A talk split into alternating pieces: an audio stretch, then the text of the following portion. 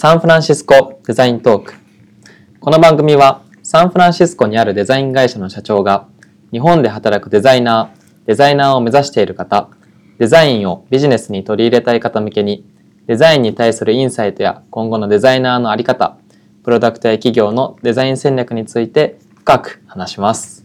おはようございます。おはようございます。ということで、最近はどうですか、ブランドさん。最近は？ですか？はい。はい。最近は、そうっすね。サンフランシスコ、夏寒いんで、うん、えー、日本から来られる方みんなびっくりしてますけど、そうですよね。7、8、9ぐらいって、恐ろしいぐらい、なんか涼しいっていうか寒いじゃないですか。うん、なんで、あの、体調管理を気をつけてるっていう 夏だからこそ、はい、あの、暖かい格好をして生活をしております。うん、確かに。日本めちゃくちゃ暑いらしいですもんね。そうですね、うん、温度差が半端ないと思いますね。はい。ということで、今日もじゃあ本題に入っていこうと思うんですが、はい、今日のテーマはデザイン思考について話していこうと思います。そもそもなんかデザイン思考とはみたいなところからちょっとお伺いしたいです。そうですよね。はい、なんかデザイン思考って、あの、そうだな、日本でめちゃくちゃ流行ってた時期ありまして、うん、多分10年ぐらい、2013年ぐらいから4、5年間の間に、ものすごい勢いで、あの、ブームになって、デザイン思考に関する本がたくさん出たりとか、はい。企業さんとかがこぞってデザイン思考を会社に取り入れるみたいな、うん、そんな話があったんですけど、はい、で、それってまあ、えー、その当時からあのアメリカ西海岸カリフォルニアとかシリコンバレーの、うんうん、えー、イノベーションイノベーティブな企業が取り入れてるメソッドらしいぜみたいな。そんな形で日本に伝わってきた話なんですね。はい、でまあ、どういうふどういうことかっていうと簡単に言うとそのものづくりをするときに、うんうん、えー、起業してんじゃなくてユーザーが欲しいものをちゃんと、えー、理解した上でそれに合うものを作らないとヒットしないっていうまあ当たり前っちゃ当たり前すぎる話なんですけど、うん、それをあの基本をちゃんとやろうっていう。でそれがデザイン思考って言われるプロセスでうんうん、で僕の理解だと、はい。デザイン思考、デザイン thinking っていう名前とその体系化されたステップっていうかプロセスあるんですけど、はい、それをちゃんと体系化したのは、えー、アイデオっていうデザイン会社と、うんうん、えっと、D スクールっていうあのスタンフォードのデザインスクール。うん、で、そのバックアップに、えっ、ー、と、SAP っていう、まあ、ドイツの会社なんですけど、シリコンバレーで。はい、えー、シリコンバレーで一番大きな非アメリカ企業なんですね。うんうん、でそこが、えー、デザイン思考を結構あの、プッシュしていて、社内にも取り入れていて、えー、スポンサードする形でアイディオと一緒に D スクールを作ったっていう経歴があって、で、シリコンバレー中心に、えー、そのメソッドがバッと広がったと。で、えー、例えば、まあ、毎回出てくるアップルみたいな会社っていうのは、はい、えー、デザイン思考を採用してますとか、デザイン思考で物を作ってますとか、全然言ってないんですよ、オフィシャルには。うん、言ってないんですけど、まあ、やってる中身はデザイン思考的なことをやってるっていうことで、うん、で、まあ、アップルとかって今も世界一の、えー、時価総額の企業になってるじゃないですか。はい、で、まあ、それを追随するような Google みたいな会社とかも、えー、デザイン思考的な、えー、メソッドでサービス作りを速いスピードでやってると。い。うことで、はい、えー、そういう人気になってると。うん、で、あの、メリットが、まあ、いくつかもちろんそのユーザーに受けるものを作るっていうのがあるんですけど僕が一番メリットだなと思うのは、はい、これダメだっていうのを早い段階で察知してボツにできるっていうこと、あとはちょっとこれ方向転換しないとやっぱ難しいかもっていうピボットって言われるそれの判断を、うんうん、えっ、と結構前半にできるのでユーザーとの対話しながらやるから前半にできるから、はい、えっ、と物作って売り始めてあこれ全然受けないわっていうのを後々気づくとダメージでかいんで、うんうん、初期の段階から企画っていうかアイディア出しの段階からダメなものはダメってスパッと切れるっていうのが良くて、えー、リーンスタートアップって言われるメソッドとあの同じぐらいなな感じで、うん、そう使われてる。そんな感じです。はい、じゃ今までのなんか考え方ではダメだったみたいなところから日本では入り出したみたいな。日本の企業が、はいえーっと、2000年前後ぐらいまで結構、あの、スペック重視が多かったんですよね。なんか、あの、ものづくりってすごい日本の企業得意なんですけど、はい。どっかのタイミングで、その、テクノロジーの進化を活用するのはいいんですけど、なんか、カタログスペックをすごく重要視し始めちゃっていて、うんうん。その、なんだろう、CPU がどうこうとか、はい。えーっと、メモリーがどうこうとか、そのパワーがとか、うん。でそういうので、あの、こだわって作ってたんですけど、あれと思って、ユーザー、もしかしたらそれにそんな興味ないかもみたいなうん。ことで、あの、そこに変換点みたいなのが出てきて、はいはい。で、やっぱり多分一番、えー顕著だったのが、ガラケーからスマホに変わったタイミングっていうのがあって、うん。日本ってあの、昔っつってももう数年前までは、その、二つ折りの、なんか、ちゃんと、えっ、と、キーが物理的についてる電話、はい携帯電話っていうのうんが主流で、で、ドコモの i モードとか、うんうん。そういうので、あの、日本国内を中心に広がったいわゆるガラパゴス携帯っていうのがあって、うん。それはかなりあの、スペック重視なデバイスだったんですよね。はい。で、その、まあ、防水加工してますとか、うん薄いですとか、あの、何万画素のカメラついてますみたいな。うんいいんですけど、やっぱり世界に広がらないんですよ。確かに。で、一方で、そのアップルみたいな会社が、あの iPhone ですみたいなの出してきて、あれ？スペック的にしょぼいじゃんみたいな。うん。だけどユーザー喜んでんな、みたいな。あれ？なんでだろうみたいなはいはい。ことで、あの、ものづくり視点なのか、ユーザー視点なのかっていうことで、えそこでちょっと乖離っていうのを、えー見えてきたんで、うん。日本企業がちょっとそのやり方取り入れないと今後まずいって言って、うんうんうん。まあ、実際にあの日本日本の世の中のほとんどの人はスマホを使ってるじゃないですか、はいでスマホって日本製が今すごい少ないうんんですね、うんで結局日本企業がもうそれで完全に元気なくなっちゃったあの携帯業界みたいなのがあってうんうんうん。でそこで学び直しをしようっていうそんな感じですね。はい。りがとうございます。はい。じゃあなんか実際にその、まあ、企業とか組織にデザイン思考を取り入れるっていうふうになるとどういうステップでこう取り入れていくことになるのかとかうん。どういうふうに活用するのかみたいな。もしくはなんか逆にそもそも今のこのデザイン思考に対してなんかこう思うところがあれば。うちの会社っはい。てあのデザイン会社なんですけど、うんうん。あの、クライアントさんにお願いされたものを作るだけじゃなくて、クライアントさんと一緒にサービス作り、新規事業とかを作ってるんですね。はい。でそのプロセスにデザイン思考っていうのはがっつり取り入れて実はいて、うんうん。えっ、と、そこで気づいたのが、うんと、日本で、日本の企業で、えプロダクトとかサービスを作ってる人たちの多くが、えーエンドユーザーに会ったことないですとか、話したことないですという人が意外と多かったんですよ。あー。なので、エンドユーザーに対話しながら、えー一緒にサービスアイデアを考えていくみたいなプロセスを、あの、うちがワークショップとし、ワークショップ型でやっていて、うん継続的に東京でもサンフランシスコでもクライアントさんと一緒にやってるんですね。はいで、そこでその参加してるクライアントのあのスタッフさんとかが、いや、リアルなユーザーの顔初めて見ましたみたいな感じで、なんか上司から言われて作ってただけなんで、みたいな。うんですごいそこであの気づきっていうか、あユーザー求めてるのって意外と違いましたね、みたいな。そこはあるんですね。うんでそこはいいんですけど、うん、デザイン思考って、あの、結構弱点っていうか、はい。あの、ロジック、ロジック的には良さげなんですけど、実際やってみると、理想と現実の違いっていうか、そのデザイン思考の、えー本とか理論に書いてることと、現実にぶち当たる状況に結構乖離があって、うんうんうん。そこがね、なんとかな、デザイン思考さえ学べば全てが解決するわけじゃないっていうのは、落とし穴かなと僕思ってますね。はい。なんかどういう違いがあるとかってありますか？なんかね、はい。まず、えっ、と、デザイン思考の、えー、とメソッドっていうのがあって、ではい。それがなんかステップになってるんですよね。うんえっ、と、有名なんですけど、その empathize とか define とか ideate みたいな、そのユーザーを理解してそれをもとにサービスアイデア考えて、うんうんそれで、えっ、と、アイデア出しして、あの、プロトタイプ作ってって検証しましょうみたいになってるんですけど、えーいくつかこれ問題点があって、はい一つは、このステップ通りに綺麗にやろうとみんなするんですけど、うんそんな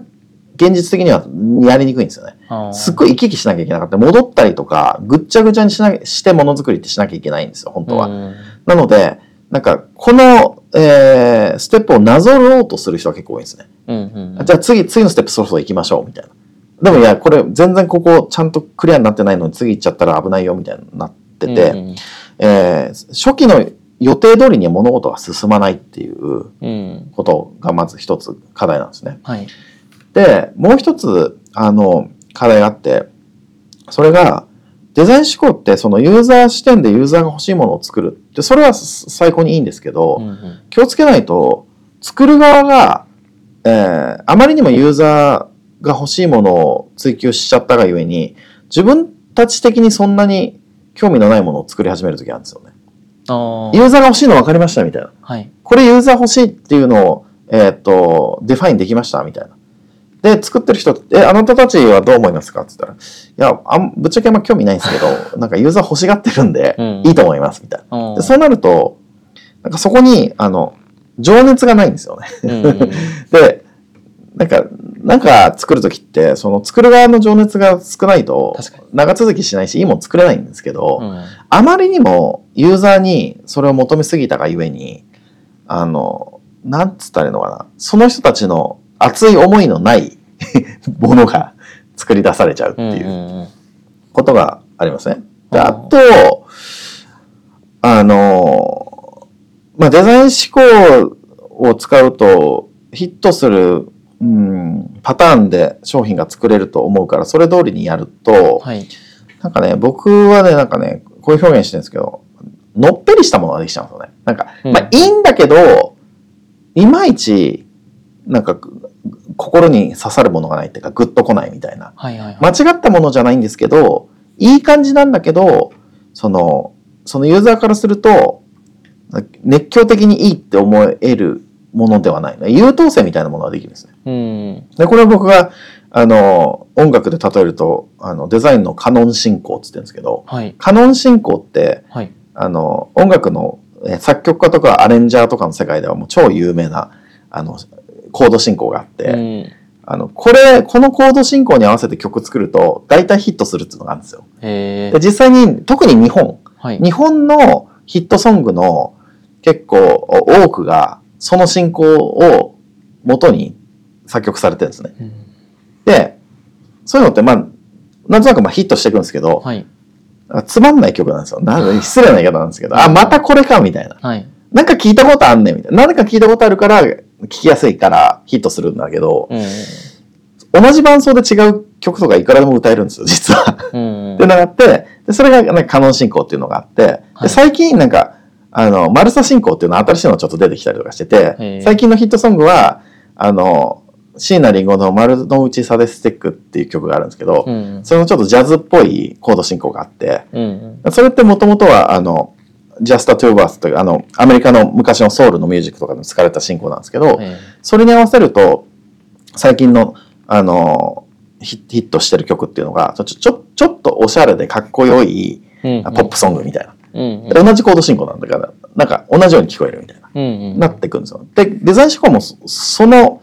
そんな感じの進行ぐらいでやってるんで、あ。面白そうでいい感じのサービスなんだけど、いまいち、なんか、響くものがないみたいなものができちゃったりする。のが結果としてちょっと僕見てるんですよね。うん。で、情熱もそこまで強くないもんだから長続きしないで途中でなんか頓挫するみたいな。うんうんうん。なんで、結構ね、その、デザイン思考を一度理解しとくのはいいんですけど、はい。それに頼り切ってものづくりだけしてると、うんうん。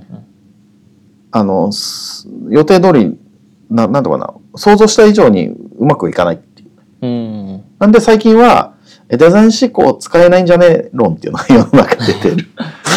実はなんか話聞いてて思ったのはそのさっきのそのユーザーの声聞きすぎて自分たちの熱になるプロダクトを作れなかったみたいなところで言うとそのユーザーのヒアリングの仕方とかあとはどういう情報を実際に取り入れるかみたいな部分に何かこうあるんじゃないかなって聞いてて思ったんですけど、はいはいどういうふうにそのはい。ユーザはいーヒアリングするのかとか気をつけるべきポイントみたいな。それね、はいあすごいいい質問でして、えー特に日本の人たちはうんうん2つ課題があるんですよね。はいえっ、とね、一つは、えっ、と、結構マスを取ろうとするっていうね。うんあの、多めにの人にポジティブに言ってもらうのを探すんですよね。例えば10人話したら8人ぐらいいいね、良さげだねって言ってくれるものを作ろうとするんですよね。うん、で、これはその日本という国の少しあの弱点として、はい、その国内向けの商品サービスが世の中すごい日本だと多いんですよ、実は。ドメス、ドメっていう、ドメスティックって。うんうんはい、ガラケーもそうでしたけど。それって、えー、今人口1.2億人ぐらいの国なんですけど、その中である程度ヒットさせようと思うと、うんうん、まず取りに行かなきゃいけないっていう言い方するんですけど、はい、2桁パーセント、例えば10%、20%、30%ぐらいは、あの、市場を獲得しないとビッグビジネスにならないので、うん、100人インタビューしたら、過半数ぐらいはポジティブなフィードバックをくれないと、あの、その企画っていうのは OK になりにくいんですね。うん、なので、その、多くの人に受けるものをえー、考えていくんだけど、はい、それって実際にもう世の中に存在してるケースが多かったりとか、うんうん、熱狂的に好きになってくる人あんまりいなかった。逆になんか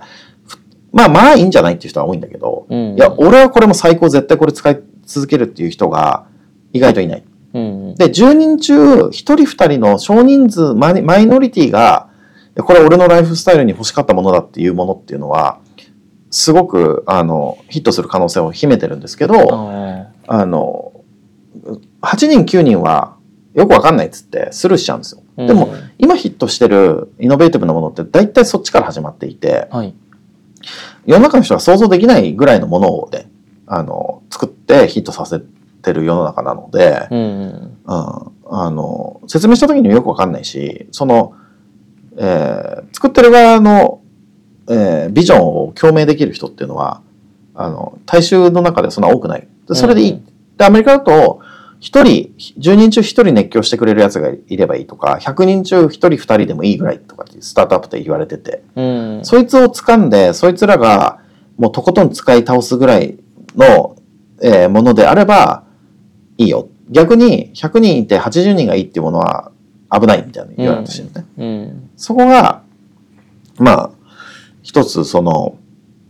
落とし穴としてあるんですね。でもう一個、はい、これもやってみて気づいたんですけど、はい、あのユーザーリサーチ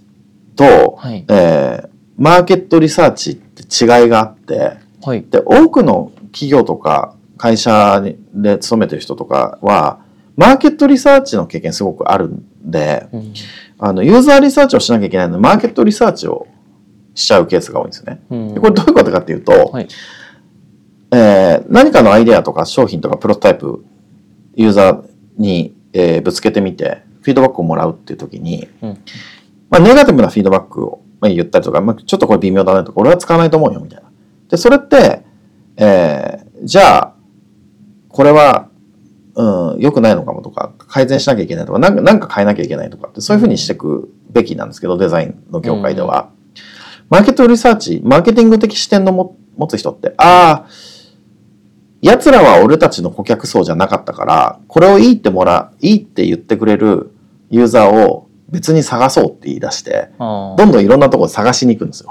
それって、あの、似て非なるものでして、うん、あの、ユーザーが言ってることを、あの、ポジティブじゃなかった場合に、あ、ターゲットを間違ってたから違うターゲットでこれをいいって言ってくる人を探しに行こうって。これってマーケティング活動なんですね。なるほど。ものづくりでこれをやっちゃうと、ちょっとね、あの、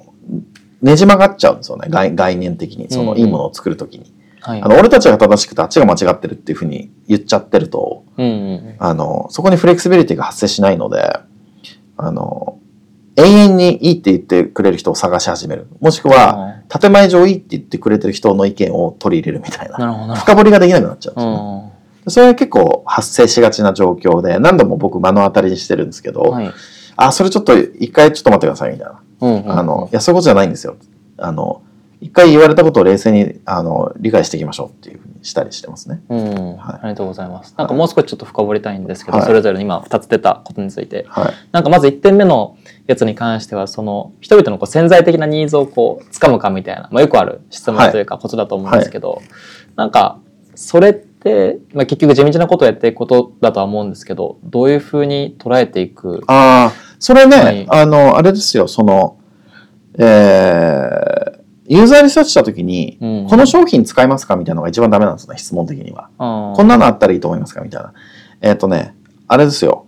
えー、速い馬車馬車理論っていう、うんうんうん。フォードのね、はい。超有名なデザイン思考の時によく、あの、例に出される、うんうん。フォード、自動車大量生産したフォードが、はい。ヘンリー・フォードっていうファウンダーが、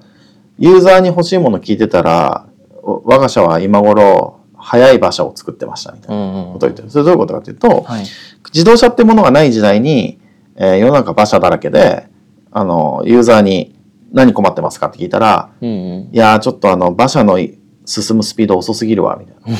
な。え 馬がちょっとなんか途中で止まっちゃったりするみたいな。はい。って言って、そのまま、じゃあ改善しますねって言ったら、より速く走れる馬を鍛えたりとかして、速い馬車を作る。うんでそれが結構、あの、いわゆるそのお客様第一主義っていう考え方で、お客さんが言ったことをそのままやる。うん。でそれって、あの、新しいものは作り出せないし、うんお客さんの想像の、えー域を超えることはできない。な。なので、顕在化してるもの、ニーズしか捉えられない。でうん潜在的なものまで深掘りできてない。うんうん。でそれを聞いたときに、ちょっと待って、これ潜在的にどういうこと言ってんのかなって言って、変換しなきゃいけない。リフレームって言うんですけど、うん。リフレーミングしなきゃいけないんですけど、それを、いや、彼らがやってるのは、安定して速いスピードで A 地点から B 地点に移動できればいいっていうだけの話なんで、うん。馬車であるっていうメソッドは、手段は違ってもいいよね。だったら、えー動物じゃなくて機械で移動できたら、より安定して速く移動できるよね。うん。自動車が良くないっていうふうに持っていけるんですけど。表面上のね、何欲しいですかとか、これどう思いますかの返信だけだと、結うん構、いいもの作れない。なるほど。なので、どういう課題ありますかとか、どういうことに今不満がありますかっていう聞き方を本当はしなきゃいけないですよね。うん。答えを聞くんじゃなくて、課題を聞,、はい聞かなきゃいけない。質問側を聞かなきゃいけない。なるほど。はい一時情報の具体の一時情報を集めてそれをパターン認識で抽象化して自分たちの持ってるなんかこうリソースとかで新しい手段をまあ作っていくみたいな。そうですね。そうですね。あはい。なるほどなるほど。ありがとうございます。はいでもう一個質問したかったのがさっきのあのマーケットリサーチの部分なんですけど、あはいで実際そのなんかマーケットリサーチとユーザーリサーチってどういうふうにこうバランスを作っていくのかというかどういうプロセスで2つを噛み合わせていくのかみたいなうんうんのをちょっとお聞きしたいです。あ、はい。えっ、とね、ものを作るときに、はい。えっ、と、3つの可能性を、えー理解して、うんで、その中、その3つの円の設置してるものがいいって言われたりするんですね。これが、えー、ベズ、 feasibility、え viability と capability と、うんうん。なんだっけ？なんだっけ？えー、 desirability かあ。ごめんなさい。はい。うんえー、 desirability、ユーザーが欲しいと思われるもの。うんうんで、 viability っていうのはビジネスとして成り立つっていうこと。うん。で、 capability っていうのは技術的にそれが実現できる。なるほど。えー、ユーザーが欲しくて、ビジネスとして成り立って技術的にできるものの3つの交差点がいいって言われるんですけど、うんマーケットリサーチっていうのは viabili viability を調べる方法なんですね。ビジネスとしてうん儲かる見込みがあるかとか、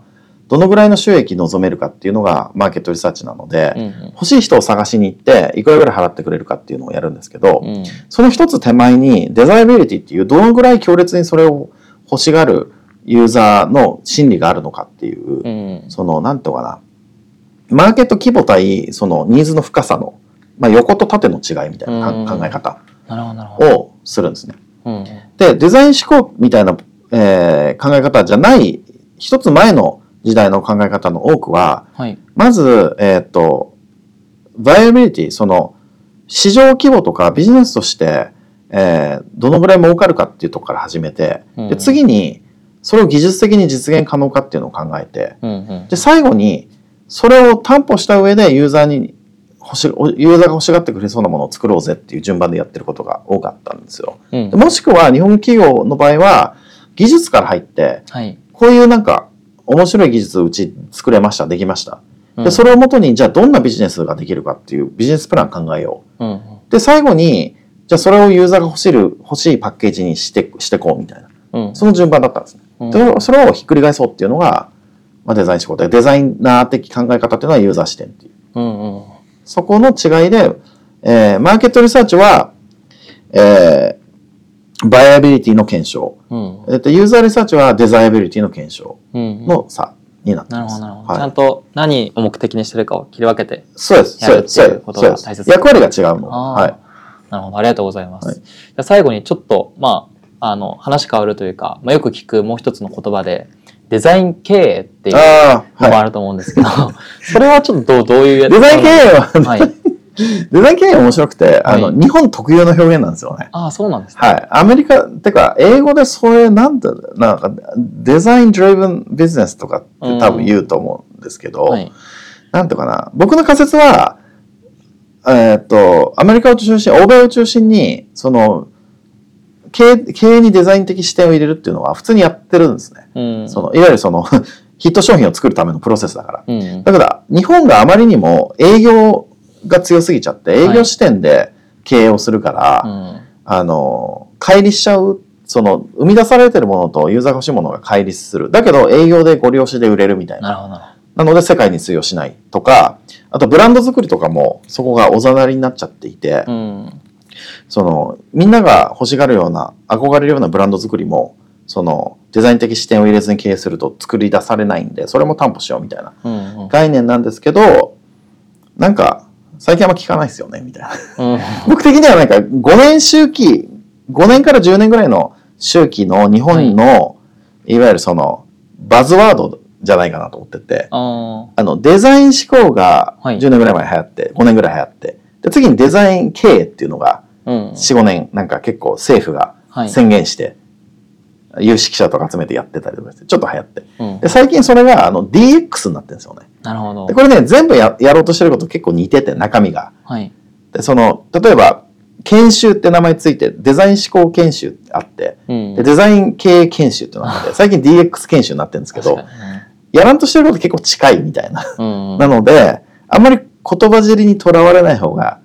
いいですよっていうか、はい。まあ、経営者も経営視点で、えー経営視点で、えー仕事をしてる人も、デザイナー視点というかデザイン視点を取り入れましょうっていう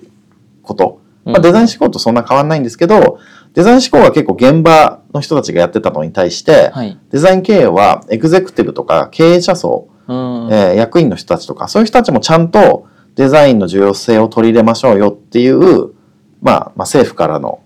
うんアドバイスみたいな。感じだと思うんで、すごく重要だと思うんで、えーやってた方がいいと思うんですけど、うん。うん。なんだろうな、うん、絵に描いた餅にならないように、その単語だけが一人歩きしないように、ちゃんとやりましょうよっていうのが、うちの会社が日本の企業のエグゼクティブと一緒にやってることだったりもします。ああ、はいありがとうございます。はい。ビートラックスでは日頃より好評をいただいているオリジナル ebook の最新版を公開予定です。今回はエグゼクティブマネジメント層の方々にぜひ読んでいただきたいビジネスに役立つデザインの知見をご紹介する ebook をご用意しております。日本企業がグローバル市場でブランド力を武器に競争力を高めるポイントを3つ事例を交えて分かりやすく解説しています。番組概要欄のリンクから登録すると、公開日に ebook をメールで受け取ることができます。ぜひ皆様のビジネス戦略に新たな視点をもたらす貴重な情報源としてご活用ください。えーサンフランシスコデザイントークでは番組に対する質問やえー取り扱ってほしいテーマを募集しています。番組概要欄にあるこちらから Google フォームに飛んでいただいて、ぜひ送信してください。お願いします。よろしくお願いします。では、えー今回の放送を終了します。ありがとうございましたあり。がとうございました。